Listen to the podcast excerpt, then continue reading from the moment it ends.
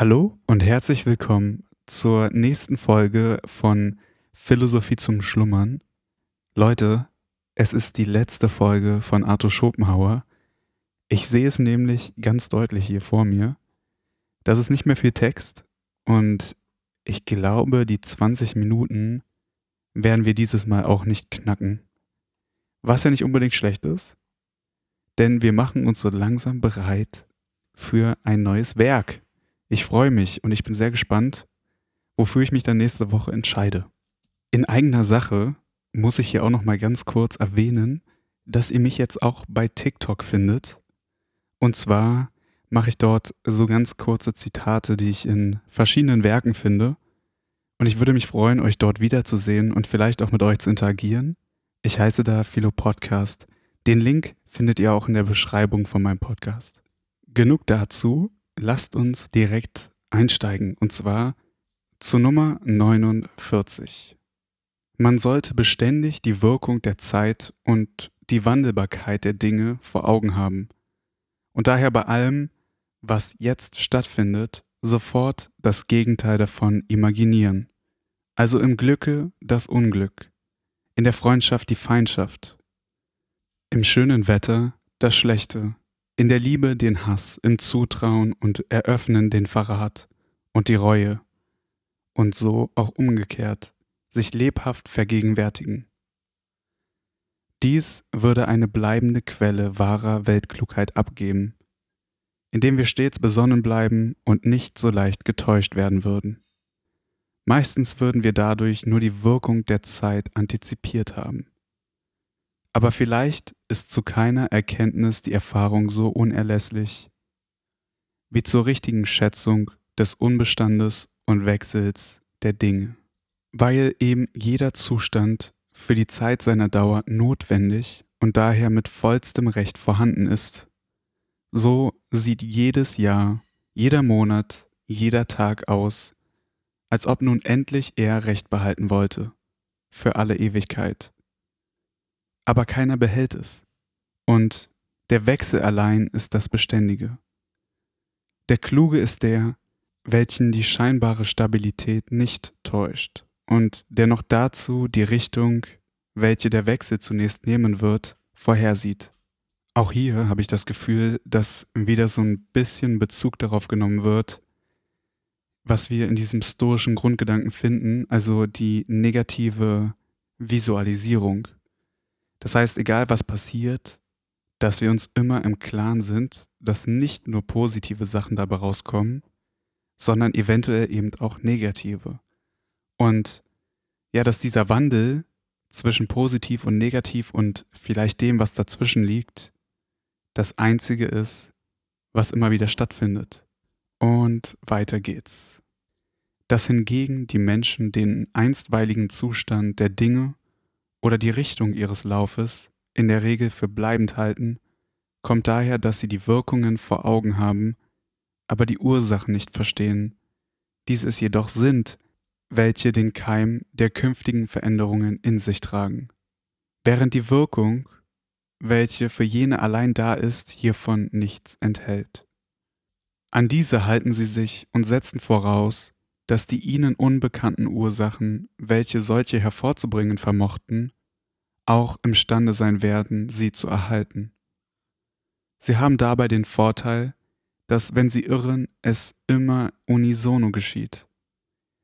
Daher denn die Kalamität, welche infolge davon sie trifft, stets eine allgemeine ist, während der denkende Kopf, wenn er geirrt hat, noch dazu allein steht. Jedoch nur theoretisch und durch Vorhersehen ihrer Wirkung soll man die Zeit antizipieren. Nicht praktisch, nämlich nicht so, dass man ihr vorgreife, indem man vor der Zeit verlangt, was erst die Zeit bringen kann. Denn wer dies tut, wird erfahren, dass es keinen schlimmeren, unnachlassenderen Wucher gibt als eben die Zeit und dass sie, wenn sie zu Vorschüssen gezwungen, schwere Zinsen nimmt. Zum Beispiel kann man durch ungelöschten Kalk und Hitze einen Baum dermaßen treiben lassen, dass er binnen weniger Tage Blätter, Blüten und Früchte treibt. Dann aber stirbt er.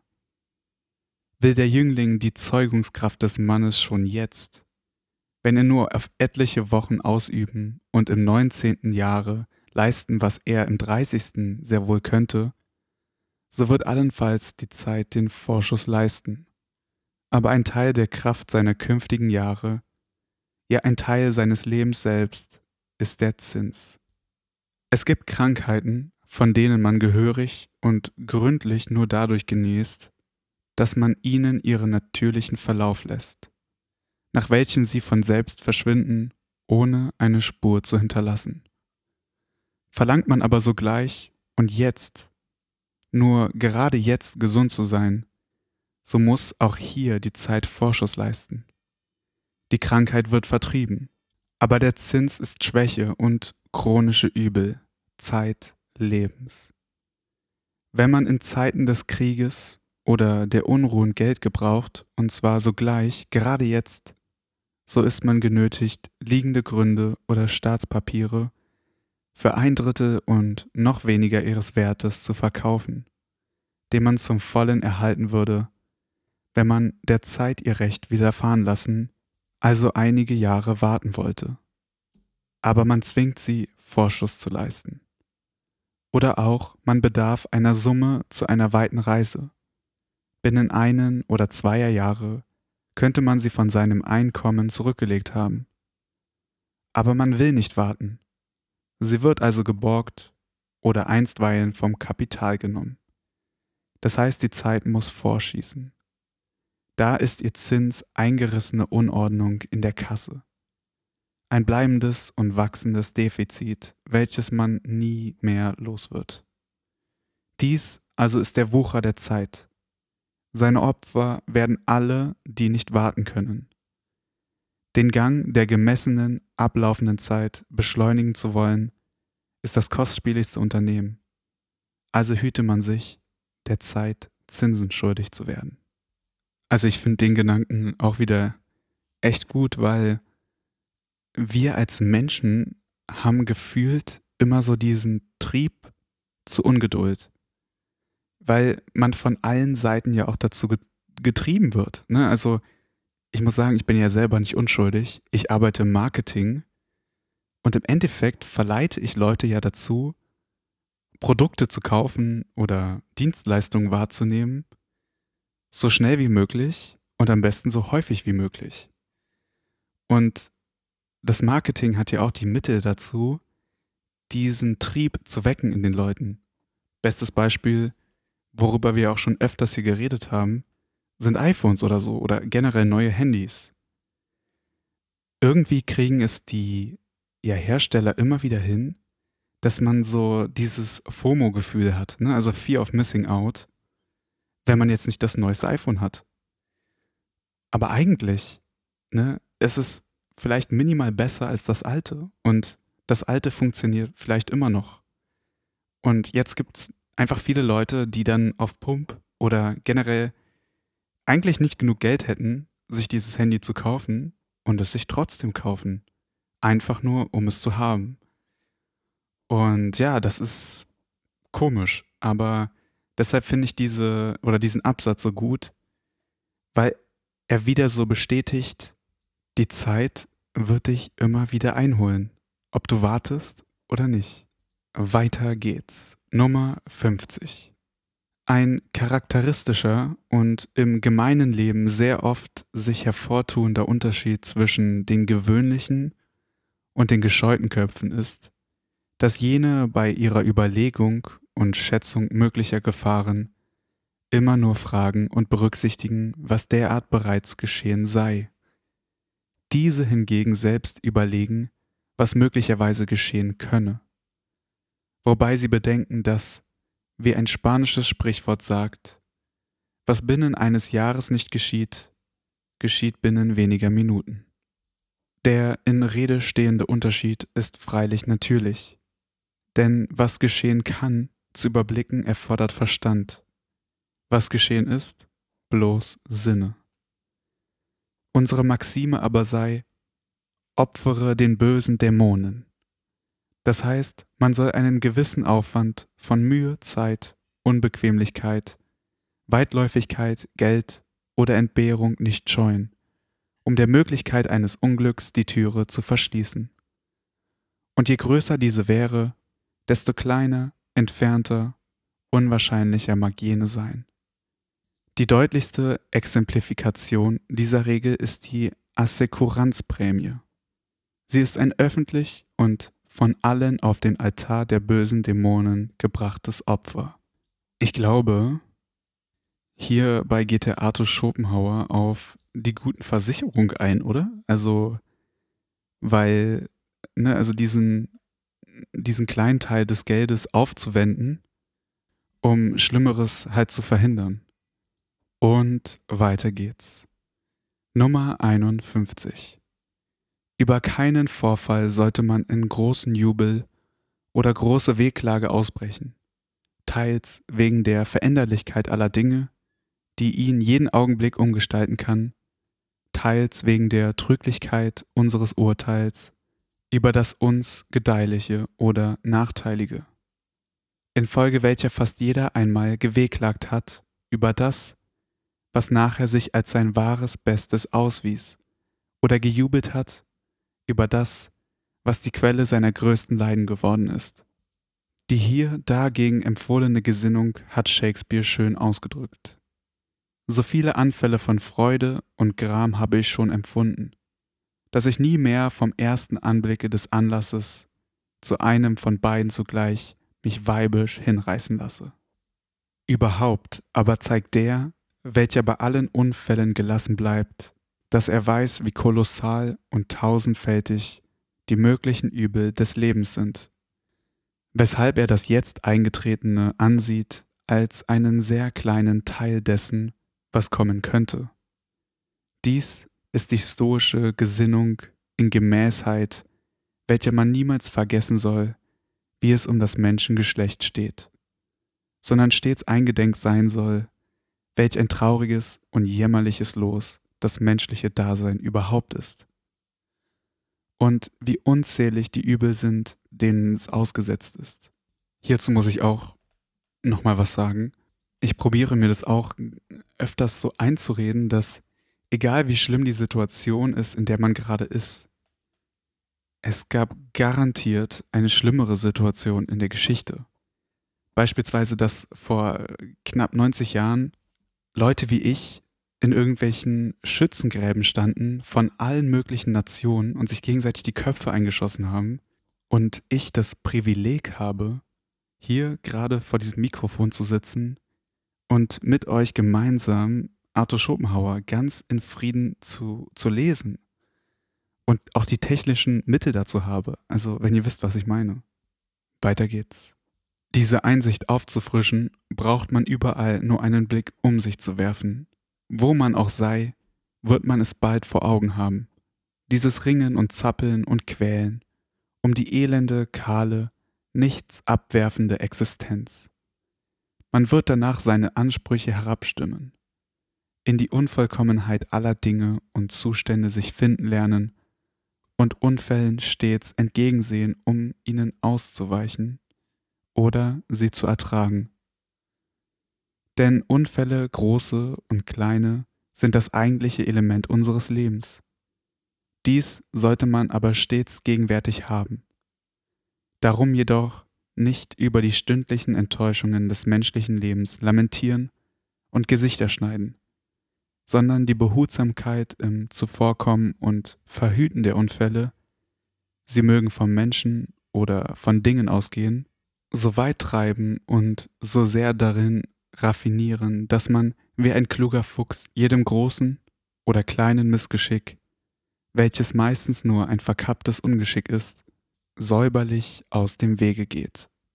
Dass ein Unglücksfall uns weniger schwer zu tragen fällt, wenn wir zum Voraus ihn als möglich betrachtet und, wie man sagt, uns darauf gefasst gemacht haben, mag hauptsächlich daher kommen, dass wenn wir den Fall ehe er eingetreten, als eine bloße Möglichkeit mit Ruhe überdenken, wir die Ausdehnung des Unglücks deutlich und nach allen Seiten übersehen und so es wenigstens als ein endliches, überschaubares erkennen, infolge wovon es, wenn es nun wirklich trifft, doch mit nicht mehr als seiner wahren Schwere wirken kann.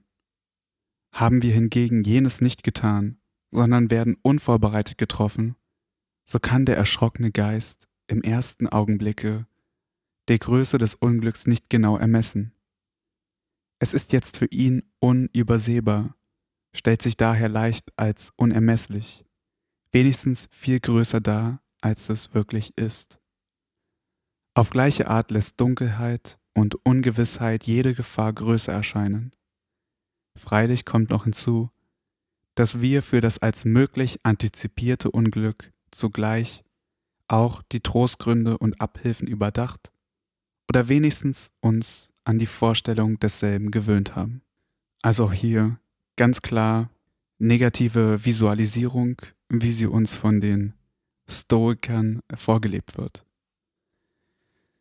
Nichts aber wird uns zum gelassenen Ertragen der uns treffenden Unglücksfälle besser befähigen als die Überzeugung von der Wahrheit, welche ich in meiner Preisschrift über die Freiheit des Willens aus ihren letzten Gründen abgeleitet und festgestellt habe, nämlich, wie es da selbst heißt, alles, was geschieht, vom Größten bis zum Kleinsten, geschieht notwendig. Denn in das unvermeintlich Notwendige weiß der Mensch sich bald zu finden, und jene Erkenntnis lässt ihn, selbst das durch die fremdartigsten Zufälle herbeigeführte, als ebenso notwendig ansehen, wie das nach den bekanntesten Regeln und unter vollkommener Voraussicht erfolgende. Die kleinen Unfälle, die uns stündlich vexieren, kann man betrachten als bestimmt, uns in Übung zu erhalten, damit die Kraft, die großen zu ertragen, im Glück nicht ganz erschlaffe. Gegen die täglichen Hudeleien, kleinlichen Reibungen im menschlichen Verkehr, unbedeutende Anstöße, Ungebührlichkeiten anderer, Klatschereien und dergleichen, muss man ein gehörnter Siegfried sein, das heißt, sie gar nicht empfinden, weit weniger sich zu Herzen nehmen und darüber brüten, sondern von dem allen nichts an sich kommen lassen, es von sich stoßen, wie Steinchen, die im Wege liegen, und keineswegs es aufnehmen in das Innere seiner Überlegung und Rumination. Nummer 52 Was aber die Leute gemeiniglich das Schicksal nennen, sind meistens nur ihre eigenen dummen Streiche. Man kann daher nicht genug die schöne Stelle im Homer beherzigen, wo er die kluge Überlegung empfiehlt.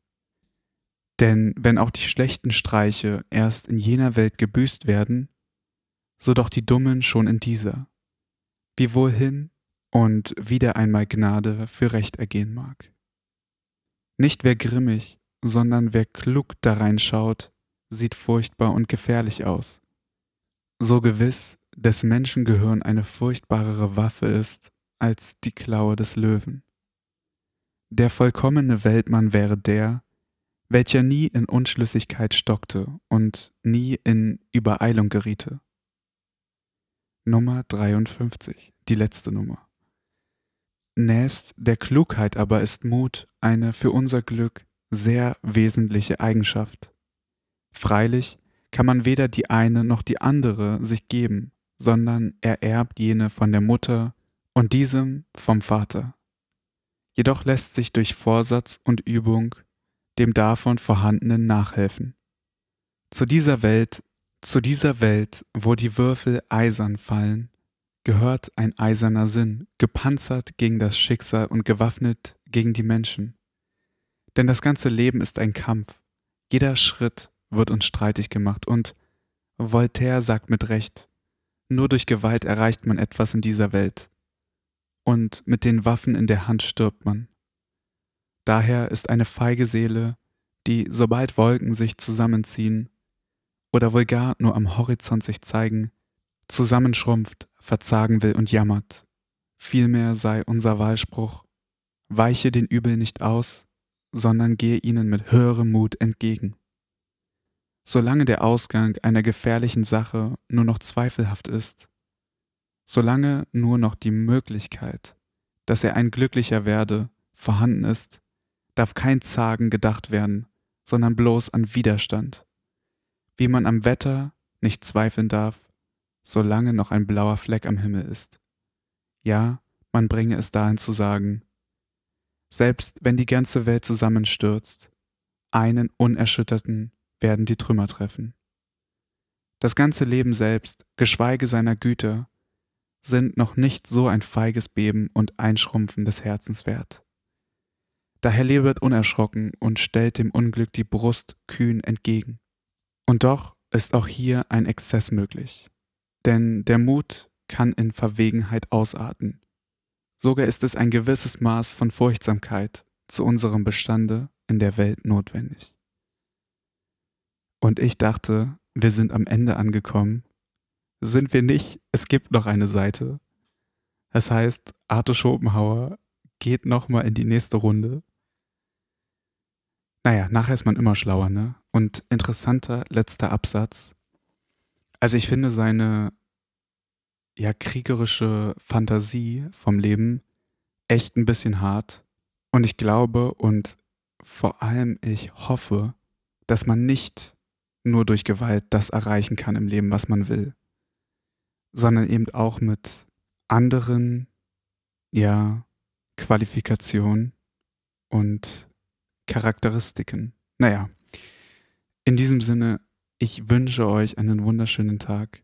Macht es euch schön und vielen Dank fürs Zuhören. Bis bald.